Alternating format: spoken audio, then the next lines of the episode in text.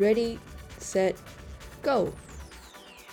极限飞翔，爱自由，让我们一起风跳伞。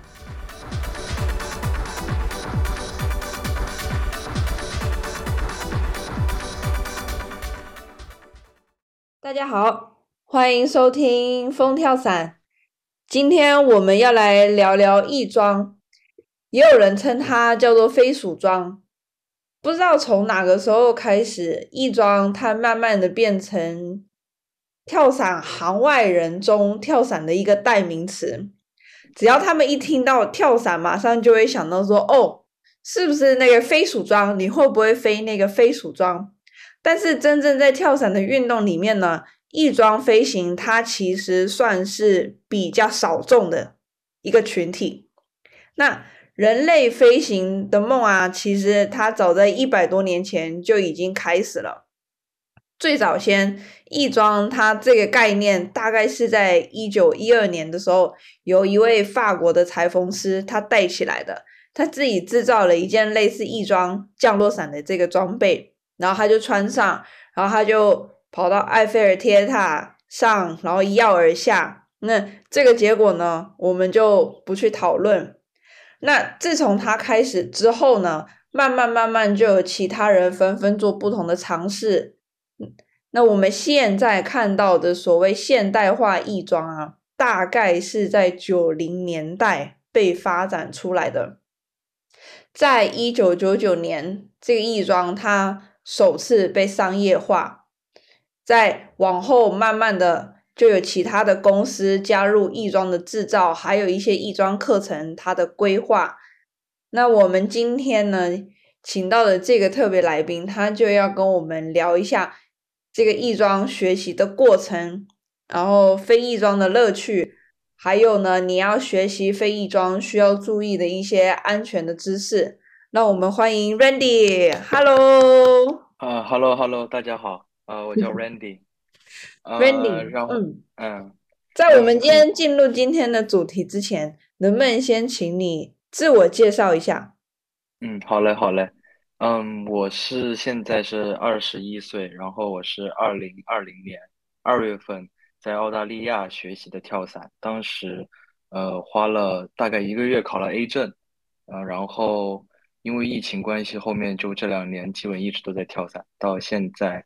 差不多有六百二十跳的样子，然后我是在三百多跳一点点的时候，呃，上了第一节翼装课，然后到现在翼装有接近三百跳，然后嗯，非翼装嘛，因为呃第一次想到翼装，肯定大家都会想着就是天门山的那个比赛，因为这是中国人举办的世界锦标赛，然后。嗯，当时就是小的时候就看到了，看到之后就，啊，就觉得啊，这就是我要做的，这是我我的目标，我的梦想，所以就，呃，机缘巧合之下开始了，这在这条逐梦之路上不断的前进。所以你那时候一开始你要学跳伞，你就是带着我要飞翼装的这个目标去学的吗？啊，对对，因为当时那个时候跳伞在国内还没有很普及，其实还是刚开始。所以就是自己在网上各种去查询资料呀，然后后面才了解到，呃，要飞低空翼装，首先需要学习跳伞，然后学习跳伞之后，要有两百跳之后才可以去学高空翼装。所以你的目标其实是低空翼装啊？对对对。好，那你可不可以简短的说一下，就是低空翼装跟高空翼装的差别在哪里？最主要的差别其实就是从高度上来说，因为。高空翼装基本上都是就是和我们跳伞的高度，正常跳伞的高度是一样的。从飞机、直升机或者是热气球这些嗯移动的物体上跳出，然后开开伞高度大概是在四千到五千之间。但是低空翼装的话，呃，就是高度会很低，通常是从高山、呃，然后悬崖、大桥这些定点。物体上启动，然后滑行，最后开伞。然后最主要的区别就是降落伞的区别。高空跳伞都是有两个伞，大家都知道。然后飞低空翼装的话，就只有一把低空伞，所以这也是为什么低空翼装危险性要远大于高空翼装的原因。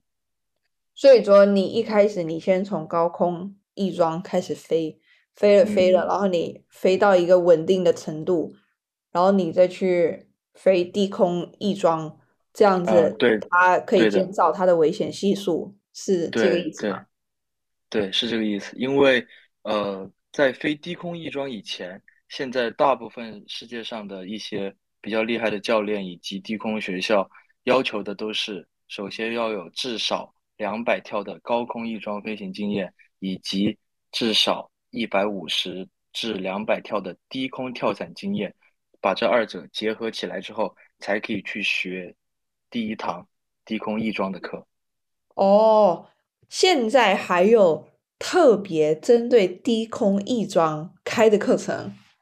对对对。哦，我一直以为是，我知道有低空的课程，然后呢，我以为你大概就是跟一些教练啊、朋友跳着跳着跳着，越跳越有经验，越跳越有经验，然后慢慢的就进到低空翼装的这个这这个目标，但是并不嗯是，其实你还要再上另外一个特殊的课程。对，它就是算一节课，就是它没有官方，因为因为低空它是没有就是官方机构像跳伞这样，它是没有硬性要求的。但是嗯说，因为因为这项运动本身它很危险，所以就是它会设置一个门槛。哦，了解嗯，了。对，就其实是为了极大力度的保障飞行员的自身安全。是，但是好，那我们来强调一下，我们今天呢大概要谈论的内容比较着重，算是在高空翼装上面，嗯，对对是吧？那对刚才你已经有先提到过，就是要飞翼装之前，你必须要先有两百跳高空跳伞的这个经验。那。除了这个，你要学翼装之前，你还需要达到一些目标，或者是还需要什么其他的条件吗？嗯，就是根据现在主流的 USPA 和 APF 两个跳伞协会的官方要求，都是在学习翼装飞行之前需要有两百跳的跳伞经验，这个是官方的硬性指标。然后对于其他的东西，官方并没有硬性的指标，但是通常情况下，我们会建议就是跳伞员，如果他想要飞翼装之后，可以在这两百跳的过程当中多飞一些 tracking 啊、就是水平移动的呃飞行项目。然后如果有条件的话，也建议可以穿那个 tracking suit 去感受一下，因为通过这个过程当中，其实主要就是模拟的是高空翼装的整个出舱，然后导航、飞行轨迹以及最后开伞的过程。哦，那你知道为什么他定这些条件吗？啊，因为高空翼装它还是其实看起来其实很轻松，其实但是它其实一开始还是会有一些相对的风险的。呃，比如我拿就是举几个最常见的风险来说，第一就是在跳出飞机的那一刻，如果跳出飞机那一刻你控制不好身体，把那个翅膀张开的过于早的话，是非嗯常有可能砸到飞机的尾翼的，就撞到飞机上。嗯，然后国外是出过这样的事故，就是飞机尾巴被撞断，然后飞行员也被撞晕了情况。然后这个是出舱，还有一个就是在飞行过程当中，如果前期前期对于自身身体姿态控制不到位，以及对于风就是它的风感没有那么好的话，是非常有可能是是非常有可能失控的。而且翼装失控就和正常的跳伞失控完全就不是一个概念。因为翼装失控，你有很多的布料包裹在身上，就是你的手脚并不能很很灵活的去活动，所以就是还是比较危险的。如果不能够及时恢复平衡的话，掉落的高度速度会非常快，然后时间也会很短，就是到最后，嗯，就会直接 AED 会爆开的。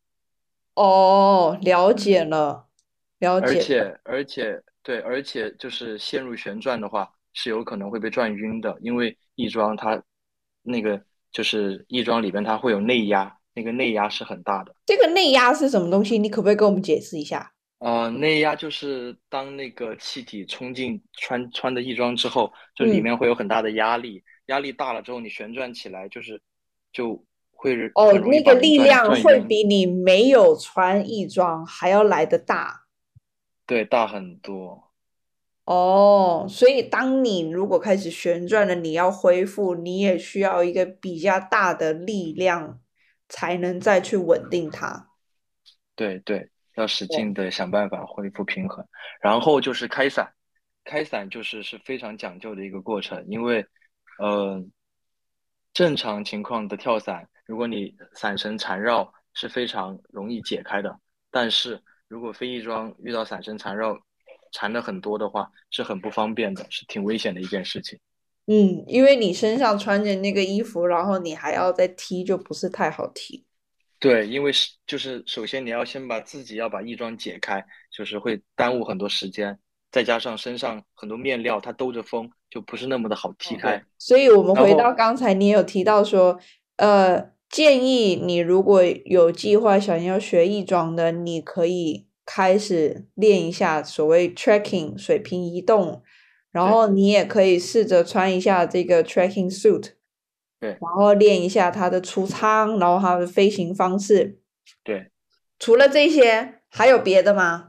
我觉得就是装备的选择，只要就是如果想要飞翼装的话，首先自己的那个翼载翼载不要超过一点三，就是最好是低于一点三。然嗯，后如果有条件的话，最好是买气孔伞。我之前一直用的是九孔的，它所谓的翼装伞，一直在飞翼装，但是就是呃后面对比真正的气孔伞之后，还是有很大的差别。呃，九孔的翼装伞，它设计之后，它官方的英文写的是叫 wingsuit friendly，它写的不是 wingsuit canopy。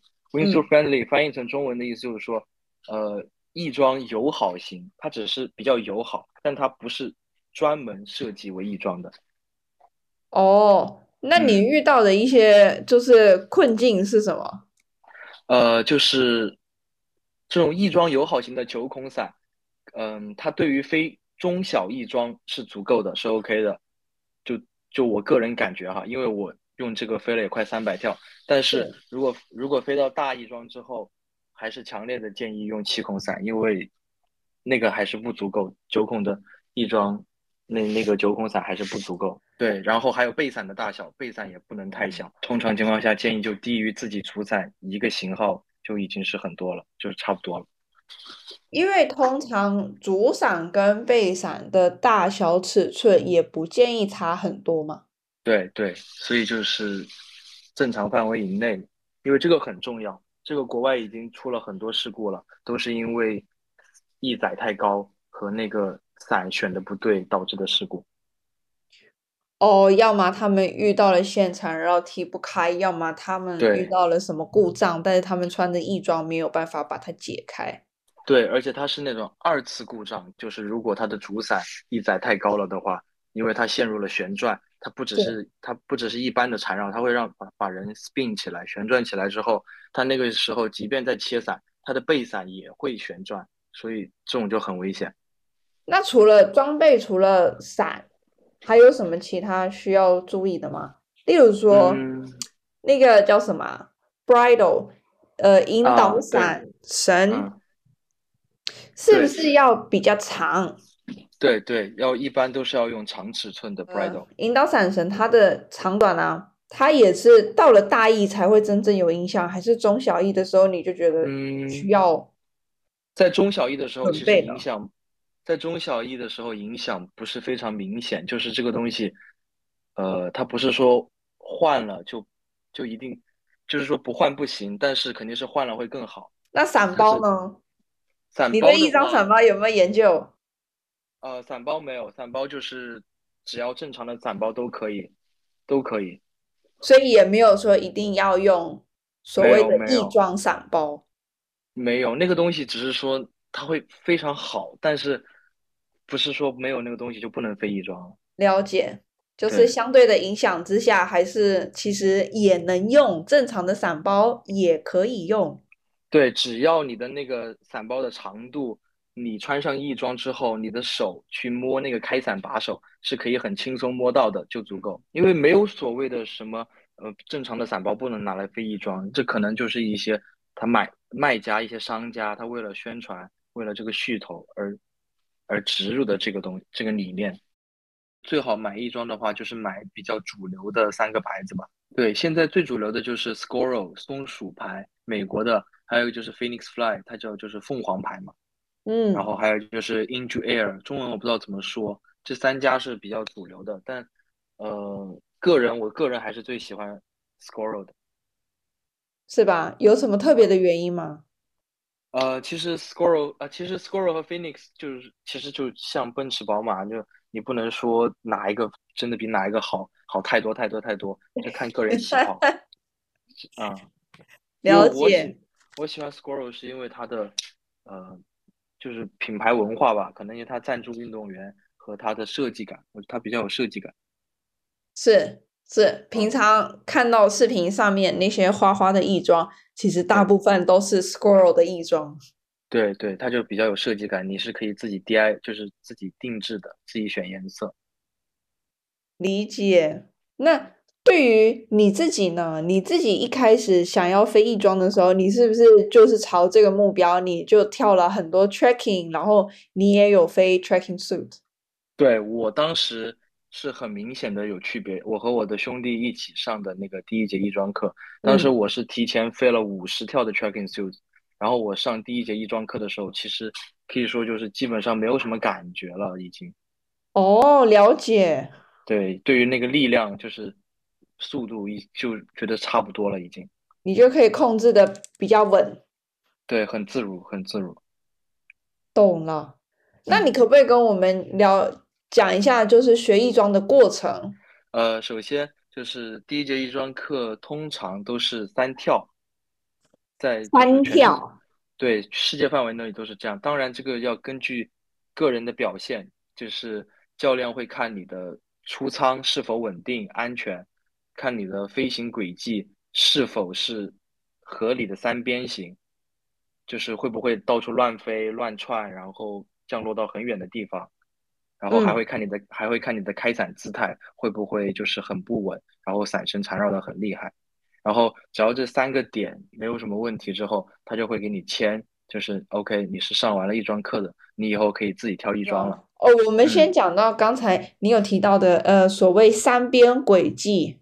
嗯嗯，通常情况下就是初级的初级的翼装飞行员都是走三边，对，出舱之后先往先往直走，就是沿啊，着那个跑，沿着那个 jump run 往前飞，好，就比如说我们一万五出舱，好，往前是，飞，飞到一万二，然后这个时候向左转，好，或飞向右八，转。对，然后又向，然后又再转一次，就回到基地。懂了。但是那这个只是基础的轨迹，就是其实到后期，后期就是可以有很多变化。对呀，那嗯，上完了这个那叫什么 first flight course，就上完了这个翼装课，只有三跳。那教练说，OK，好，你可以自己去飞了。那接，下来接下来我可以，做什么？好，接下来之后呢，呃，理论上来说，你就是可以和其他的其他飞翼装的人一起飞行了。但是，呃，通常情况下，我们建议就是，呃，不要超过三个人一起飞。如果大家都是刚开始学，因为这样会很不安全，人多了在天上。对，而嗯，且是不，是你大翼、中翼、小翼也不能混合飞？呃，是可以的，是可以的。可以的。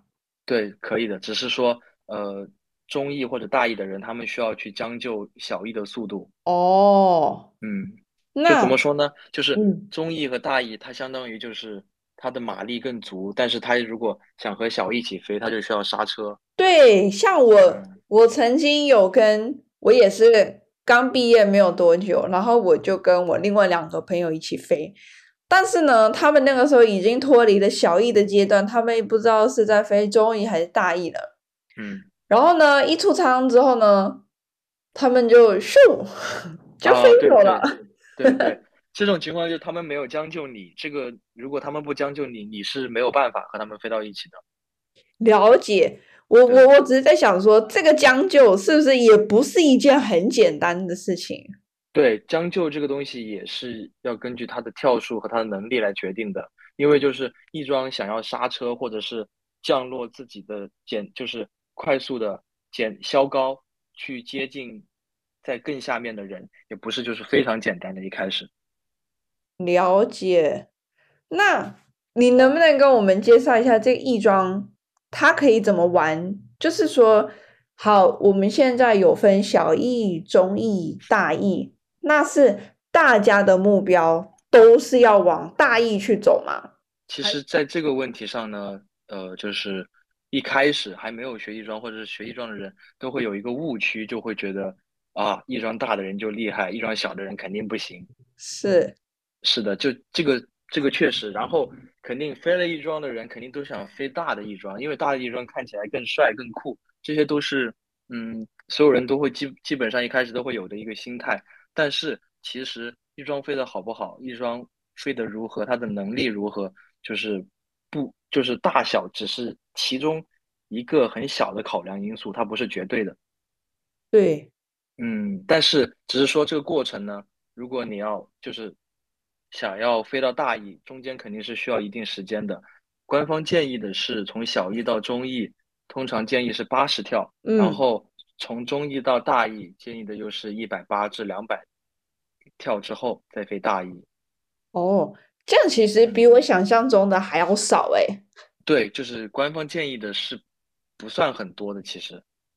了解。那以你自己个人的经验呢？你现在已经飞到大翼了吗？以我个人的经验的话，我觉得这个取决于你前期的跳数，以及以及你飞主要是飞的什么。比如说你前期如果一直你也不吹风洞，你一直吹的都是就是 head down head up，那肯定你在水平方向移动的这些。项目你就会稍微欠缺一点，但如果前期你一直一直在飞，就是水平移动的 tracking 啊，angle 这些，那肯定就是你在学习翼装的过程中会速度会快一些。了解，哎，那我有我有看过有人飞了翼装，在吹，诶，应该是说 dynamic 或者是 carving 啊，嗯。或者像一些就是比较像是 freestyle 类型的，对，嗯，这种玩法它有没有一个名称啊？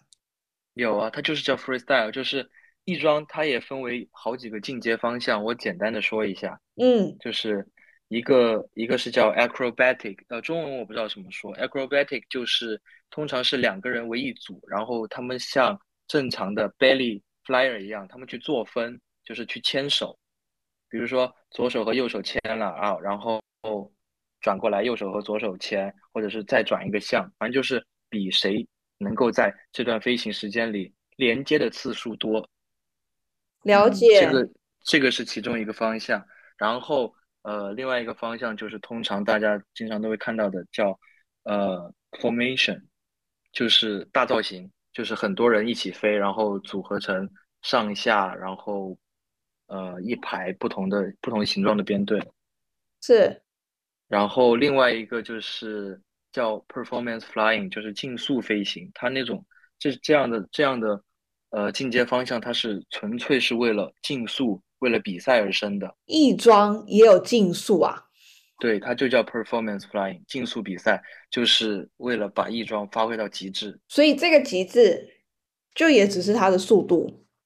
不止，就是。呃，竞速比赛通常他们是比三个项目，第一个就第一个项目是速度，就是比他们会他们在天上会规定一个风窗，就是相当于在这段高度之间，比如说八，就比如说八千到五千 feet 之间，嗯，在这个期间的速度比谁的速度最快？哦，啊，然后然后第二个比的项目叫。distance 就是距离，就是比八千到五千，就五千到八千之间，谁飞得最远，在这个就是相对于地面上的距离飞得最远，是。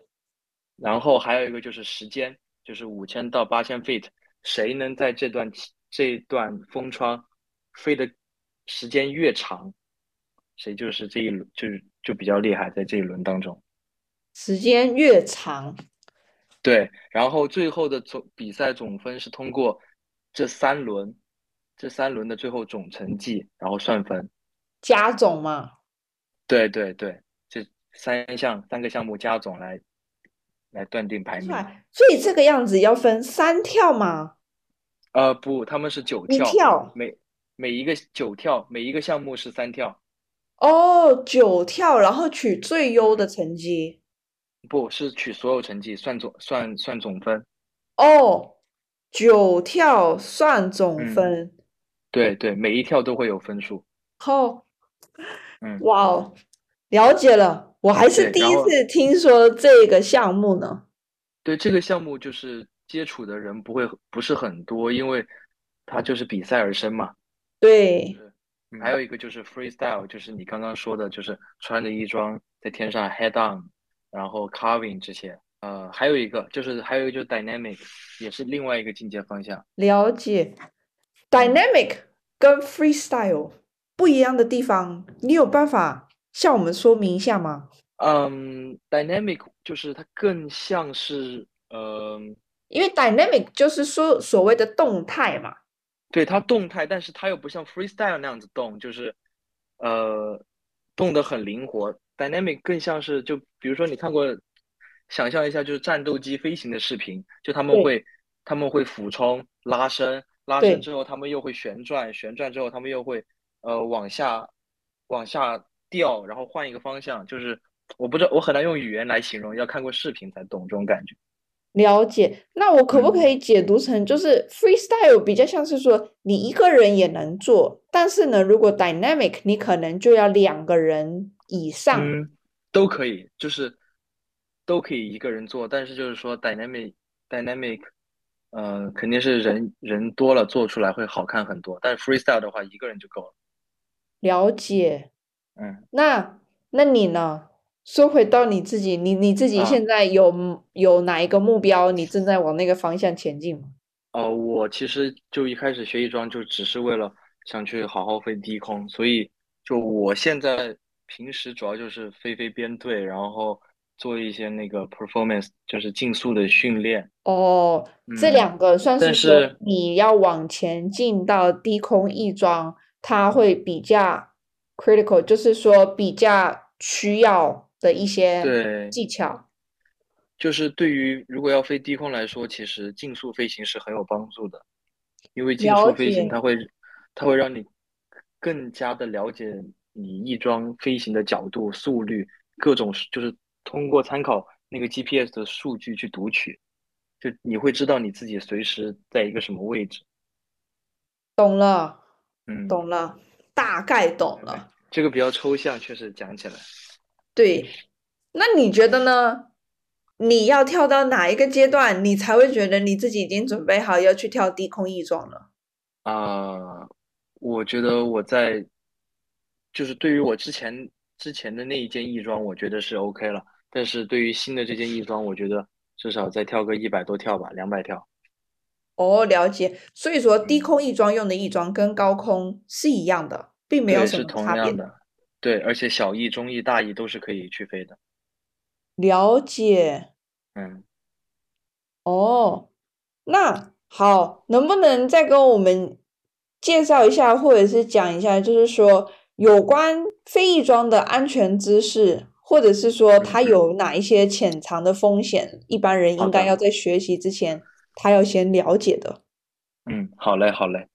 呃，我觉得就是飞翼装，首先一个就是你的大脑设定一定要先给自己设定好，就是它它始终是一个危险的运动，所以就是不管何时就不能放松警惕。那么，如何能够让这项所谓的有风险的运动风险降低到最低呢？那就是两个方面，一个就是一直保持警惕，二一个就是不断的加强自己的安全意识，就是多去看那些事故的视频，多去总结别人出事故的原因，然后放在自己身上，告诫自己，哎，这样的行为、这样的想法，我要我要规避。然后，嗯，对于飞机装主要的危险，我现在列举一下吧，就是希望能够，给希望能够给在飞或者是以后想要飞翼装的朋友一些建议。呃，首先，翼装飞行的出事故的，嗯，高空翼装主要出事故的点发生在三个点，之前也讲过，一个是在出舱的时候，这是第一个点；二一个是在飞行的过程当中；三一个是在开伞的开伞的点，就是三个点。然后第一个点的话，就是一定一定切记，就是出舱的时候不要跳，千万不要跳。也不要跳，然后不要及时的就把自己的双翼张开，只要能够做到这一点，当然这个就是，嗯，这个就是考核标准嘛。第一节翼装课，只要他能够做到这一点，基本上以后也不会再出现这样的情况。是，然后对，然后第二个就是，嗯，在飞行的过程当中。千万千万要注意，不要砸到别人。就是比如说，你飞到一个人的正上方，不要起，不要突然一下子失去你的速度，掉下去砸到别人，或者是被别人砸到。因为被别人砸到，或者是砸到别人，都是有可能把别人弄翻，弄翻之后陷入旋转的。其实这跟我们平常一般跳伞也是有一点像。我们一般跳伞在跟大家一起做群体跳伞的时候，我们也非常强调，就是说你不要飞到别人的上方。嗯，这个翼装是可以的，翼装是可以飞到别人的上方，但是前提是你要保证自己不会失速，你要自己要控制好。啊，对。然后第三个就是开伞，开伞开伞就是切记千万不要着急，规定好自己的开伞高度，不要低开，然后开伞的时候看着地平线，然后就是用自己所学的知识正常开伞。一般都不会出现太大的问题。对于开伞这个点来说，其实只要你做到了第一，装备选择正确，就是之前说的翼载不要太高，你用的降落伞是正确的，符合标准的。嗯。第二，你不要没有低开，就是你的开展高度一定是预留了足够的。比如说，通常不建议四千，低于四千，新手的话，然后只要这两个点控制好，就没有什么太大的问题。就可以避开很多的风险，对对，就可以极大力度的降低，非常非常大的力度。是哦，还有一个就是，这个就是我觉得最核心的，千万不要千万不要着急升级自己的翼装，千万不要着急，先把一个练好了，先把那个基础练好。就比如说你，对对，一定要打好基础，因为在飞小翼的过程当中，很多人就是，就是很多人都会遇到的情况，他就会着急。因为觉得中翼大翼看着好看，或者是觉得觉得厉害，他会很想着急的去换更大的翼装。是，对。但是就是如果你的能力完全没有达到，就是能够驾驭这件翼装的时时候，当我前面讲的那些那几个因素全部发生的时候。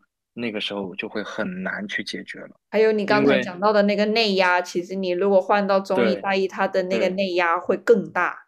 对，因为越大的翼装它越难掌控，你越难掌控，当就是就是我前面说的点，出舱飞行的过程当中和开伞，它都是相对来说又会更难一些。你有没有一些其他的建议，想要给想要学翼装的人呢？因为呢，以我的经验，好像。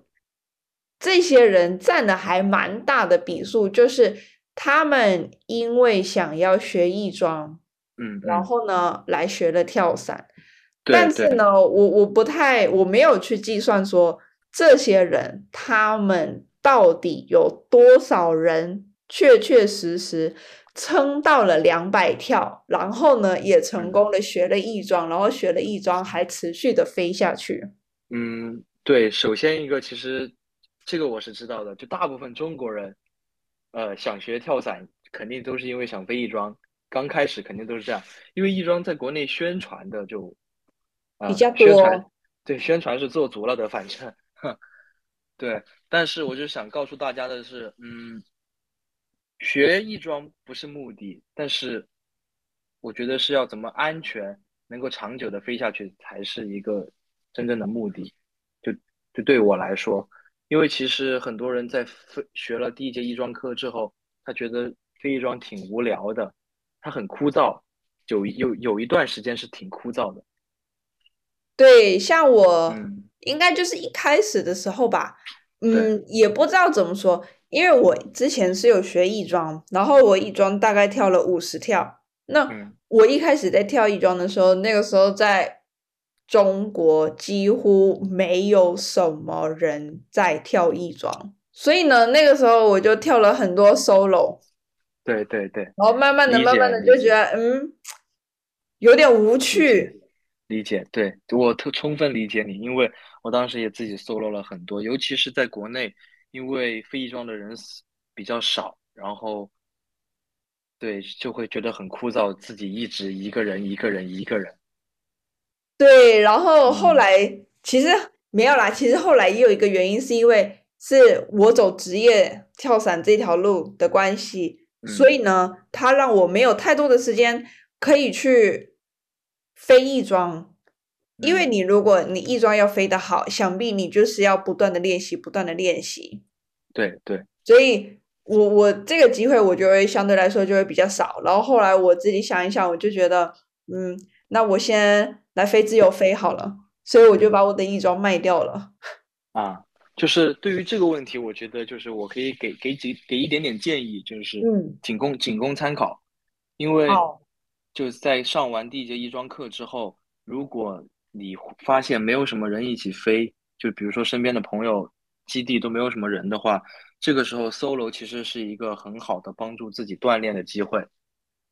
就是在你一个人飞的过程当中，你有很多东西是可以练习的。例如说呢，啊，对，就是你应该学习如何快速的出舱、稳定，然后学习如何完整的控制你这件翼装，就是前进、刹车、向上、向下，这些都是可以很好的练习的。自己一个人的时候，哦，对，就是你要就就它跟一个车一样，翼装就是一辆车。你在刚学的时候，尤其是你本身经验也不够，就是你要去琢磨如何能够让自己完全驾驭它。就当你能够完完全全驾驭它的时候，你是可以感觉到的，你就会觉得，嗯，I 很 got 自。如，对，很自如，就是你真的会觉得和它融合合二为一了。就你想上就上，想下就下，想前就前，想刹车就刹车，都是很自如的。了解，对，然后除了做这些基本练习以外，你还可以试着转向，就是练背飞转平飞，平飞转背飞，在这个过程当中反复的去练习。如果没有人一起飞的话，当你练完这些之后，其实你会发现你你已经从零跳也大概也飞了五六十跳，六七十跳了。然后这个时候，其实你就可以考虑呃换中号的翼装。然后你飞到中号的翼装之后，就会有新鲜感，然后你会带着这份新鲜感继续去飞行。懂了。诶，对所以呢，你的意思是说，当你在飞小翼的时候，你不一定要先跟别人一起飞编队。最好是如果有人一起飞，肯定是要和人一起飞，这是这是最好的。但是我只是说针对国内的现状嘛，因为国内嗯人比较少嘛。嗯，对，现在学习环境比较少。对，但是如果有机会能够和人一起飞，肯定是还是要多和人一起飞。了解。啊那我们今天非常感谢 Randy 来跟我们分享这么多有关翼装的这些干货。那希望呢，我们今天分享的这些啊，对无论是那些正在思考你想要去学翼装的人，或者是已经在飞亦庄的人，更或者是说原先对亦庄没什么兴趣的人，都能够带来一些启发，或者是一些新的感想。那也谢谢你收听今天的风跳伞。如果你喜欢我的节目，也请你帮我点个赞、分享，然后给我一个五星的好评。风跳伞，我们下次见喽！谢谢 Randy，好，谢谢拜。拜。啊，拜拜，拜拜。